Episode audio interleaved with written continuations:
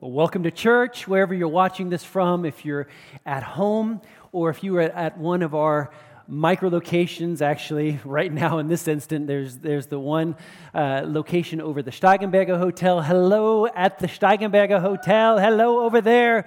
I want to encourage you, if you're at home, uh, just to be asking yourself the question Can I get to church? Now, if there's, if there's uh, a reason, of course, health wise or, or uh, yeah, just uh, distance wise or whatever, of course. But I'm just encouraging people, as, as many people as I talk to, to as, as possible, just helping people to continue to make those right habits and, and, and to get out of their homes and get amongst people and that. But of course, uh, if for health reasons and this and that, you deem it uh, necessary to stay home, then of course. But Steigenberg, can I encourage you where you're at right there, uh, our English speaking community over there? Uh, once you look around right now in this moment and, and smile at somebody, now, of course, everybody has a mask on, but smile with your eyes. And, and I would encourage you after the service to greet somebody that maybe you don't know. And, uh, and, and just in, in uh, just the way that we can to really come in contact with people during this season in Jesus' name. I want to, how, how, about some good news? Anybody ready for some good news? Um, we have uh, received a few contact cards. Actually, every week we're, we're getting contact cards via online or, or, or here, of course, at our physical locations. But the, I just thought this was awesome. One, one person, this was just last week, uh, marked on here, I am coming back to Jesus today and made a decision to come back to Jesus. I love it. I love it. Here's a, here's a, a prayer. What do you call it? Uh, Gebetserhörung. Help me, help me. I just finished a German service. Answered prayer. Answered prayer. God, God has uh, helped us in a financial uh, situation where within a short time he got us out of this financial situation and und hat uns überschwänglich gesegnet. That means he, he topped it, uh, topped off the, the cup and it's overflowing. So in other words, he blessed this family to overflowing. I love it. I love it. I love it. And then I, this was just a, a comment to me just so that I know as, as pastor that uh, our teams are going out pretty much every week. We have a, a, program here called Fundament uh, with some young people that are doing a year apprenticeship here in the church, and they're going out through what's called Kirche in Aktion, where church in action, and they're serving people. But every month, uh, there are a few uh, particular people that I know of that are bringing groceries or giving actually sums, sometimes large sums of money for groceries so that we can purchase flowers and chocolate and groceries for people uh, that are in need. And, and I just think it's a beautiful thing that people have really just continued uh, uh, during this season, if not up upped this this giving. And we just have such a phenomenal church. And I just want to say thank you for we're staying on mission in this season, and that is what makes us the body of Christ. You can't have a, a, a, virus stop us. You can't have any sickness stop us. You can't have any limitations or government shutdowns or whatever. Or uh, like here in, in Germany, what is it? The, the Notbremse. We have the, the emergency brake that's being pulled, but uh, on the church, we're still going to do what's in our, of course, we, within our means. We're going to make a difference and let's stay on focus and let's stay, stay on mission in Jesus' name. I also want to encourage us, we're actually planning our next baptism, which is going to be next month. And uh, of course, we're keeping an eye on that, whether or not or how we're going to be doing that. Uh, but if you came to, to, to, to Christ in the last little while and you would like to be water baptized, I would encourage you to, to get some information about that. You can uh, uh, at a, a, contact card, or of course online. You can fill out the contact card, and we would love to get you more information about that. Two weeks ago, we had Easter. It's crazy. It seems like it was several uh, months ago at this point, but two weeks ago we had Easter, where we celebrate, of course, as Christians, we celebrate the biblical truths that Jesus died for our sins, that He rose again. We speak about God's love for humanity, uh, the life, death, resurrection, the fulfillment, basically, of God's promises for us. And so we're right in the middle of a series. It's called Promised. And, and his promises are for all people, and you belong to all. You are one of those that, uh, that is underneath that line where he says, all. And, and, uh, and so this series is one of those, the, uh, one of those theological studies about what he all did for us. We finished up a series called I Am at, at, on Easter Sunday, and several months ago we actually we we had it in our hearts. We want to dive in a little bit deeper immediately after Easter and really dive into some of these theological you know, there's, there's books in the Bible like, like Hebrews and, and Romans where it just really dives in into these deeper topics of, of, of what, what was God's plan and how was he going to save mankind. But then there's other, you know, very practical topics that we can see in God's Word. And week by week, I, I, like to believe that we're, we're a church where, where every week we're trying to help people on the practical level. There are people maybe that are going through a divorce or, or uh, with their finances or with their children, and those are the practical topics. Uh, some of these theological topics we need as well because that's the basis for everything where we can get access to these promises. And so this is one of those, and especially this message today. This is going to be one of those messages where you're going to have to not just put on your thinking cap, but you're you're going to have to put on your, your thinking heart and really dive into some of these truths because, like a thin red line throughout all of history, God has had a plan, and, and his plan was going to restore hope to you and, and to me. The, the, the, word that we're kind of bringing or that we're focusing in on throughout this series is the word covenant.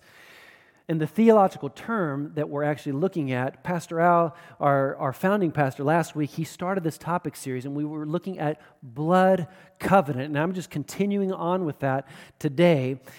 That the God of all creation, the one and only true God, the Lord of everything, He made us some promises, and these promises are sealed in a blood covenant, and that's that thin red line all throughout history. I'll never forget when I studied this at, at Bible school, just these truths and the depth of God's word. It's fascinating. And so today we're going to see some fascinating things. I want to start with a story here today, and it got pulled back to my university days as I was preparing for, for, for, this message. And I was thinking about a time, well, first, first and foremost, you know, I was, I was a leader in my third year at university. I was an RA, a resident advisor, so essentially the leader for, for uh, one floor in our, in our dorm. And, and it was uh, a group of 30 guys and about half of that group, why, I don't know, but I got the tennis team. And a person might think, well, the tennis team, that's, that's not a very rowdy bunch. But for some reason, because maybe half of those were from South Africa, and it was a rowdy bunch. And all I remember is all these South Africans, they would walk around naked in the dorm. They just, I don't know, they would just come in my room and they were, what's up, Will? And uh, so I don't know why I have that in my memory right now. I'm going to get that out. But uh, some were from Argentina, a guy that I still actually have contact with. And there was one guy from Texas, and his name was Nicky. And Nicky was a, he was a little guy, but with a big personality. We had our first semester that year. It was my, my third year, my junior year at university. And we all go home, of course, for Christmas. And semester finished. Well, the new semester was going to begin. And so in January, we all come back, we move back into the dorms and Nikki wasn't there. And of course, we all started asking ourselves, Where's Nikki? Have you seen Nikki? No, Nikki did, didn't come back for this semester. And then we come to find out that he had, Nikki had health problems. And, and then we dug a little bit deeper, and he was actually diagnosed during his Christmas break. He was diagnosed with leukemia, cancer of the blood, basically. And we were like, No way. 18 or 19 years old. Several of us guys, we, we made a decision that uh, the next break, I believe it was spring break, we would drive down to Texas and go and visit him. Well, when we did, he was actually in the hospital shortly before he was going to receive a blood transfusion. And so we go in, and I'll never, never forget uh, this guy, Nicky, small but with a huge personality, laying there in bed, all of the color drained from his face. That energy that we would normally sense from, you know, from, from Nicky, full of life, it wasn't there. And there was just basically, you could define it like this there was little to no life in Nikki at that point. Well, shortly thereafter, he received a blood transfusion, and, and then he came back for the following year. Life was restored, the color back in his face, he had a new spring in his step. You could say that life was put back into him. And so, our first point here today, as we're talking about blood covenant, is is it, I'm, I'm, calling them our blood facts. So, blood fact number one is, and we see it in, the, in, in, in God's word, life is in the blood. My title for today's message is actually Liquid Life. Liquid Life. In Leviticus chapter 17, also one of those very interesting books towards the beginning of the Bible, here God tells us, For the life of the flesh is in the blood.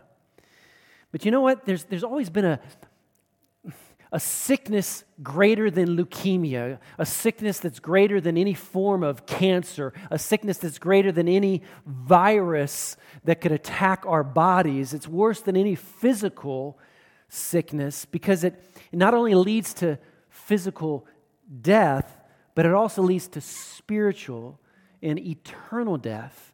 And the sickness that has plagued mankind from the beginning is sin. Sin. And there's only one remedy. Idea with this remedy, with this healing substance, with this, and you're like, mm.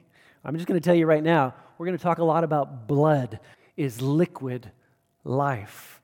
The blood of Christ Jesus, the cure for you and someone else to cure his sickness, to cure his condition, is blood so that you and I might receive liquid.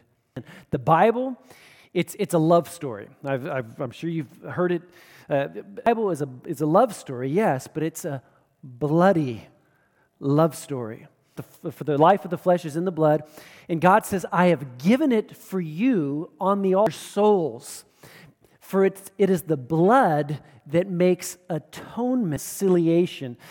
And then and then all throughout the Old Testament, you'll being shed for the for the for the covering of people's faces, It was it was a lamb, the spotted lamb. It had to be a, a lamb without blemish. Some series that that has of course come out last year, and and and it is phenomenal. John the Baptist also is, is of course, in this series. In John chapter 1, John the Baptist is, is baptizing in the Jordan. John the Baptist shouts out, There is the Lamb of God, Lamb of God. Leviticus says life was an animal or the shedding of blood. And here John the Baptist is saying our spiritual death is going to be reconciled because of you know that it was not with perishable things such as silver or gold, that you were redeemed the precious blood of Christ, a lamb. It's that red line throughout all of history. He was chosen, God's Son, before the for your sake. Here he is, the lamb, slain for your. God was fulfilling his promise to redeem us of the old covenant and to bring us into new life.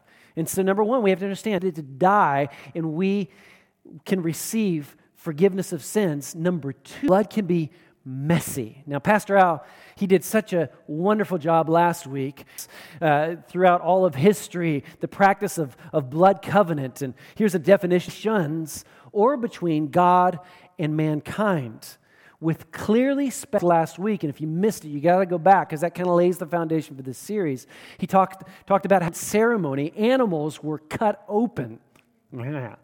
They were cut open cussing. That it, it was a bloody mess so so blood can be and death when you go into the grocery store that chicken, nuggets i mean let's let's face it it looks so clean it's it's not messy and i think cute in the refrigerator section in the grocery store. They're, they're, they're the, the plastic wrap, and they just look so cute.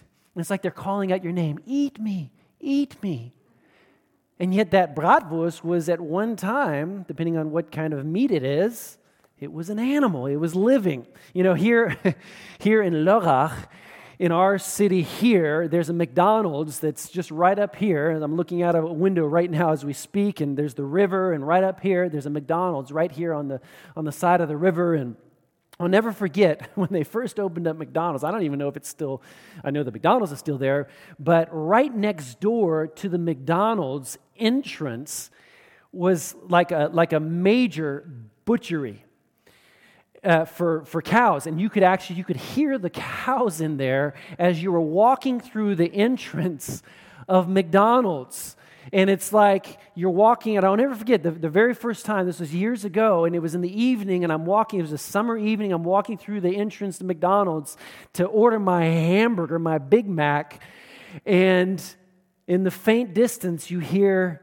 from the butchery a few cows breathing out their last breath. And then you're like, could be my hamburger next week. So, anyways, those are the realities of life and death. I'll never forget reading a magazine article in National Geographic explaining of school field trips that some schools had organized. I forget in which country that was, but to visit butcheries to educate children where that clean, where that orderly packed meat comes from. Because in our generation, we're just, we're protected from these realities. I want to remind us of the reality that the Lamb of God, slain before the foundation, his blood was poured out, that his body, I'm going to use the word butchered because it really was. He was beaten, brutally beaten for your sins and for my sins this Lamb of God. I'll never forget seeing The Passion, the movie The Passion of the Christ, uh, the old uh, Mel Gibson movie. 20 over 20 years ago and it came to freiburg and, and a few of a few of local pastors could go and they could preview the movie before it actually came to the theaters and i'll never forget sitting in that movie theater in freiburg and i could barely look at the screen in that moment where jesus was being whipped and beaten because of my sin. He was the Lamb of God, beaten for my sin, for your sin, and his blood. It flowed like a river, and it was messy. You know why? Because I was messy. My life was messy. And that's why he died a messy death. We could say it like this Jesus' death was a, was a messy death. Uh, it was a cruel death because, because it's a cruel world in a cruel world needed to be saved. And so a messy, broken world was healed or could receive healing, could receive that new life like Nicky. He received that blood transfusion and life was pumped back into him. He received color and, and energy and life. And we can enjoy this life as, as Christians, as believers, and we dare not forget the price that the Lamb of God paid when he shed his blood. It was messy. Life is in the blood, and, and blood is, is sometimes messy. But his blood that flowed, and this leads me to the, to the, to the third blood fact his blood that flowed needs to flow, get this, into you and in to me. In other words, don't let his sacrifice be in vain. We have to get his blood and the power working uh, aspects and attributes and benefits into us. So, number three, we need his blood in us. And you're like, what? We need his blood in us to have an effect. Let me explain this. This is one of those deeper theological uh, portions of scripture where John, John chapter 6, it reports to us what Jesus said. And these were not words that, that the people hearing them could swallow readily. They were having a hard time, like you might have a hard time when I read this. And I was telling our team early this morning, I can't remember the last time I actually read this portion of scripture in a church service, but here we go. Jesus said, He said, I am the living bread that came down from heaven. Whoever eats this bread will live forever. This bread is my flesh, which I will give for the life of the world. Then the Jews began to argue sharply among themselves How can this man give us his flesh to eat? They were thinking with their heads and they weren't understanding Leviticus, the life is in the blood, and all of those types and shadows and those pictures of, of, of, of, of blood being shed for the covering of our sins. But here it is, verse 53. Jesus said to them, and it's almost as if he's, he's going he's going to repeat himself, and he's going to repeat himself because this is like majorly controversial. Jesus said to them, Very truly, I tell you, unless you eat the flesh of the Son of Man, my goodness and drink his blood, you have no life in you. Think about Nikki. Whoever eats my flesh and drinks my blood has eternal life, and I will raise him up at the last day. For my flesh is real food, and my blood is real drink. Whoever eats my flesh, he's repeating himself again. It's like, I think he already had them at that moment. He had their attention, but he's just like, he's going to he's going to bring this point again. Whoever eats my flesh and drinks my blood remains in me, and I in them. And I think it was one of the, the greatest drop the mic moments in all of history after he said that. It even says later, some of his followers stopped following him after these statements. I, I just want to interject here, just real quick. If you don't understand something that Jesus tells you, don't stop following him. Let, let, me just say, in this time in our world, there are, there are a lot of things that you're maybe not understanding, but it does not mean that we stop following the Lamb of God who has, like, like Peter, where some of the disciples they're, they're like i'm, I'm out of here. He's talking about drinking blood and eating his flesh and this and that. I, I don't understand that. So they didn't stick around long enough to fully understand what he he wasn't literally talking about eating his flesh and drinking his blood. This was a spiritual thing where jesus was basically saying i've got to get all of me into you. And peter said he's, what, Jesus looked at him, and as the others were taken off, he's, Jesus said, Are you going to take off too? And, and Peter, Peter answered, He said, Where am I going to go? You're the one that has words of eternal life. And so I want to encourage us not to, to shut Jesus out in the moment where we, we're not understanding something. Stick around, he always holds his promises. He says, I want to get all of me into you. We can say the blood of Jesus is liquid life, and we must accept his sacrifice. His, his body was beaten for you and for me. We have to accept the new covenant in his blood. And so, why, why is this shed blood so important for you and for me? I want to, I close out with, with three points. Liquid life, what it, what it gives us. What it gives us. Number one, liquid life gives us peace with God. Jesus' blood provides for you and for me peace with God. There's so many people in this world, they're, they're, they're, they're frustrated, they're, they're, they're, they're trying so hard to find joy, to find direction, to find peace in their lives. But peace is only going to come into our lives when we have peace with God. Whether, when, when there's no peace with God, we can say, you could actually say that, that we're dead on the inside. And so we need a blood transfusion. We need to get God's blood on the inside of us through his son Jesus. Colossians chapter 1 verse 20 says says this, through him, through Jesus, God reconciled everything to himself. Everything. He made peace with everything, and you belong to everything.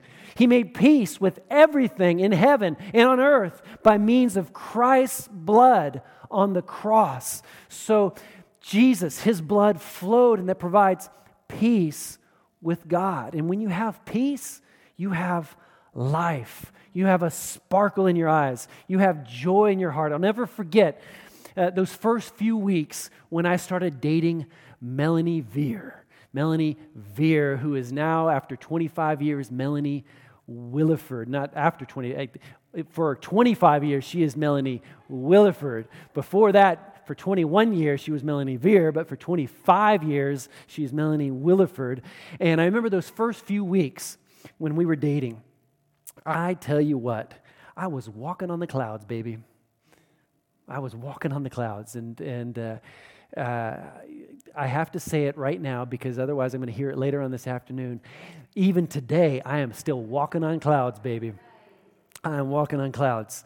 But if you discover, can I just, if you discover peace with God, you're going to experience something that's far greater than falling in love with a person here on earth. You can have peace with Almighty God because His blood washed away your sins. There's nothing like it. I tell you, there's nothing like falling in love for the first time. There's nothing like that. But there is nothing like that. that when you have peace with God, there's nothing like it. You can understand that Jesus didn't come just to make bad people good. Jesus came to make dead people come alive again. That's, that's, that's, that's the greatest message that, that mankind has ever known. And yes, he came to, to, make, to make what was once a bad will, uh, uh, uh, I'm not even good today. What am, I, what am I saying? But he made me to come alive on the inside. It's, it's, it's difficult to make a sinful person good because there's really nothing good on the inside of me. I guess you could say I'm good because he's good, and that's the only reason. John chapter 14, I'm leaving you with a gift. Don't forget, his liquid life provides us with peace. Peace of mind, that's the gift. Peace of mind and heart. And the peace I give is a gift the world cannot give. So anything and everything in this world cannot provide you with peace with God. So don't be troubled, don't be afraid. Liquid life gives us, number two, not only peace, but gives us freedom. Freedom today, and I'm going to interject, and forever. Forever. And you're like, well, I'm, I'm, I'm still struggling with things. Yeah, yeah, well, I am too. Welcome to life as a human here on earth. But we can experience peace with God, and that peace opens up a door to where we can be free, even in situations where maybe we just haven't kicked a habit or we haven't kicked this and that. We can be still free in the inside. We can still have a free conscience that we can, we can continually bring that thing before God. We can continually confess that sin to Him, and we can walk in freedom. Now, it's not a cheap grace, it was a price paid for that precious grace that we can receive through Christ Jesus, freedom today and forever. God wants you to know him, but he wants you he wants you that's where it starts. That opens up the door to full freedom. He wants you free. Hebrews chapter 9, this is the message translation. Love this, verse 12. He bypassed the sacrifices consisting of goat and calf blood, sheep, instead using his own blood as the price to set us free once and for all. If that animal blood and the other rituals of purification were effective in cleaning up certain matters of our religion and behavior, think how much more the blood of Christ cleans up our whole lives inside and out. And I wonder if we really, if we truly understand the power that's in the blood of Jesus, powerfully setting us free, giving us a, a clear conscience before God and before others. Because it's, it's not like the old covenant. Again, this whole series is about covenant. It's not like the old covenant, the Old Testament, where, where, where you walked uh, in guilt. And every sacrifice reminded you of you're just a worm, and, and, and, and one of these days you're going to be redeemed. But for now, you, it's, it's, this, it's this it's this slave mentality. I'm a slave to the law, and it's always reminding me that I'm just not good enough. Well, here in Hebrews chapter 10, verse 19, dear brothers and sisters, we can now boldly, that's a freedom right there. We can now boldly enter heaven's most holy place because of the blood of Jesus. Let us go right into the presence of God with sincere hearts fully trusting Him. That sounds like freedom to me.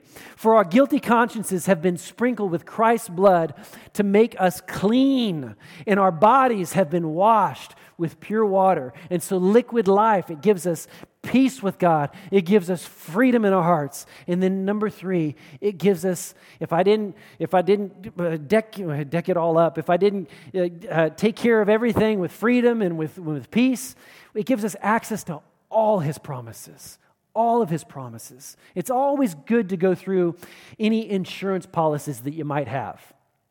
Okay? We're in a modern age here. We have insurance policies, and, and every now and then, probably don't do it enough, but privately and also as a board here for our church, we go through certain insurance policies. It's very advantageous to know what the benefits of your insurance policy are. Because in the event you have to take advantage of your insurance policy. In other words you have to cash in on something the advantages of that insurance policy. If you're not informed about what that policy covers, you might actually end up paying for something that was already paid for. Jesus' blood gives us access to all of his promises peace with God, of course, freedom.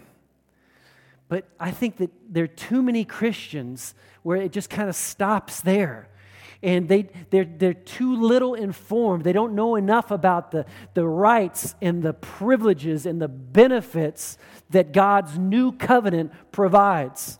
Second Peter says God has given us everything we need for living a godly life. We've received all of this by coming to know Him. The door was open. The one who called us to Himself by means of His marvelous glory and excellence, and because of His glory and excellence, He has given us great and precious promises.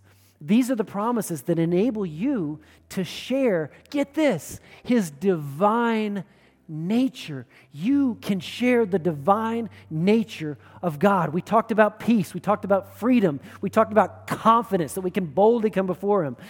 Uh, but there's also a benefit of, of health for your body, that you can receive healing in, the, in a time where, where, where you feel like there's even a doctor's report is, is, is bringing you down and, and, and, and you're just looking at, at it medically. Well, the, because the blood of Jesus flowed, it can redeem you also from the curse of sickness and disease. We got a, one of these contact cards. Actually, no, it was, it's not even on here. It was yesterday.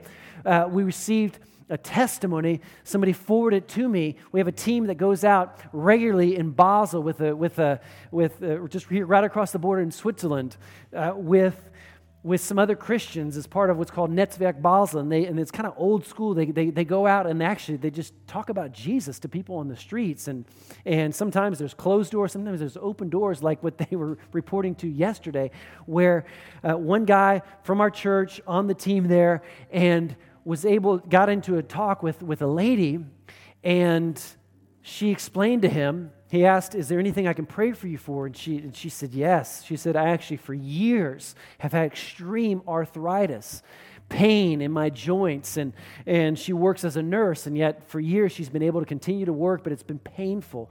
And so he said, I like to pray. We're just going to give it to God right now. And so he prayed for her. After he said, Amen, she looked at him almost with yeah, shock in her eyes.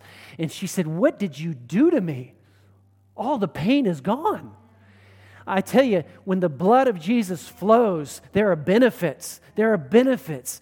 Blessed to be a blessing, provision for all of your needs plus others. We can receive healing for our bodies. Blessed in our finances so that we can be a blessing to others. And the list goes on and on and on. Do we deserve it? You and I will never be able to deserve it.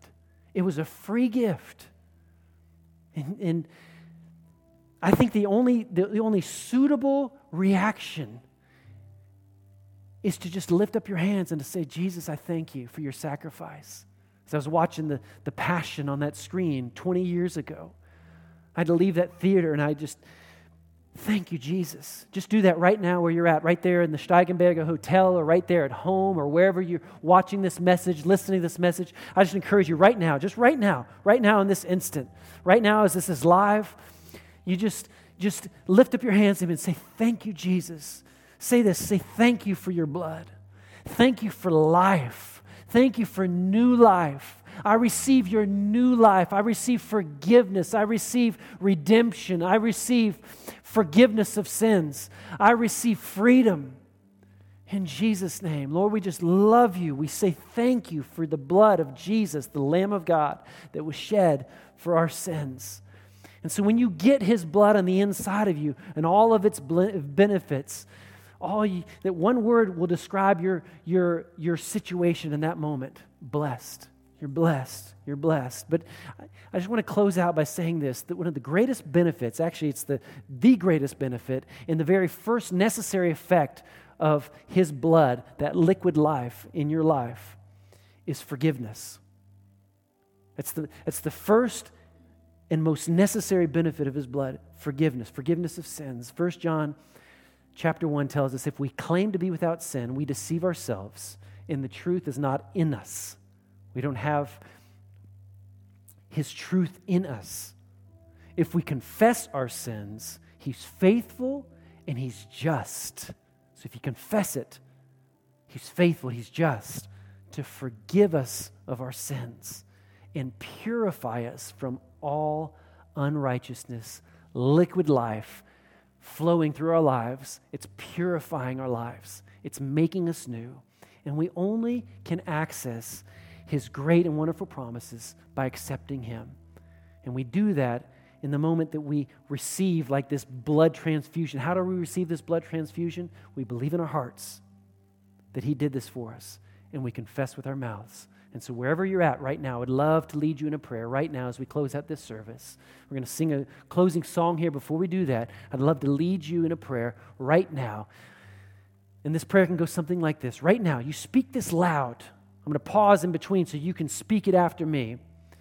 And you pray this loud with your mouth, believe in your heart. Say, Dear God, I come before you recognizing that I'm a sinner in need of your sacrifice. You, Jesus, are the Lamb of God that was slain for me. You died for my sins. Your blood flowed so that I could be clean. And so I say, Thank you, Jesus, that as of today, I look to you as my God. Would you be my God? I ask for forgiveness of my sins. And I thank you that as of right now, I am a child of the Most High God. In Jesus' name, amen and amen and amen and amen. Church, would you just help me right now by saying, Thank you, Jesus, for these decisions that were made. Let's stand up. Let's sing a worship song to Him right now in this moment. Amen.